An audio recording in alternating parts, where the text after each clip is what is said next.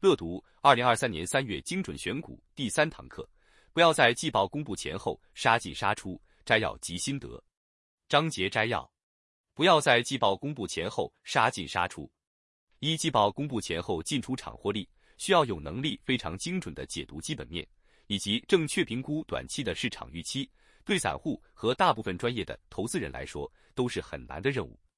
二，在季报公布前后出场可能被误导，因而错失长期基本面和股价的趋势。三，从二零一五年到二零一八年，亚马逊股价飙涨百分之三百八十六，在这段期间公布的十六次季报中，有四次公布后股价单日涨幅超过百分之十，也有四次单日大跌超过百分之五。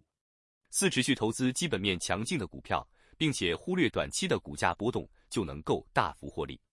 季报公布前后的股价受到预期的影响非常大。一基本面也许出现明显改善，营收成长加速与营业利益率扩大。如果不符合市场悄悄流传的预期，股价还是会下跌。Snap 二零一九年三月的季报，还有 True 二零二零年四月的季报就是这样。二可能还会有偶发的事件，例如上市闭锁期满。导致短期内股价波动及基本面趋势脱钩。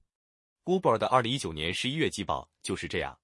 三不要因为这样就不敢投资，但是要因为这样而避免短期的炒作，不要对短期的股价波动反应过度，不要在季报公布前后杀进杀出。小乐说，作者于这一堂课强调的是不要在季报公布前后杀进杀出，因为即使是专业投资人也很难精准估算公司的财报状况。而且，就算是精准估算出公司的基本状况，也很难预期市场对此的股价反应。股价的短期波动牵涉因素过于复杂，并非完全依赖公司财报表现的好坏。所以，投资人应该是基于对公司长期的基本面趋势发展进行投资评估，而不是季度财报的短期因素。作者在本堂课的内容也提到了其从评估 Snap 股价的案例当中总结的教训。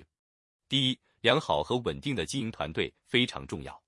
第二，产品创新是重要关键。第三，广大整体潜在市场的重要价值。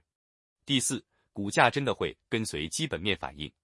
以上四点则是本书在评估公司是否值得投资的重要依据，也会在后面的章节当中呈现。届时，我们再更深入的跟大家来剖析。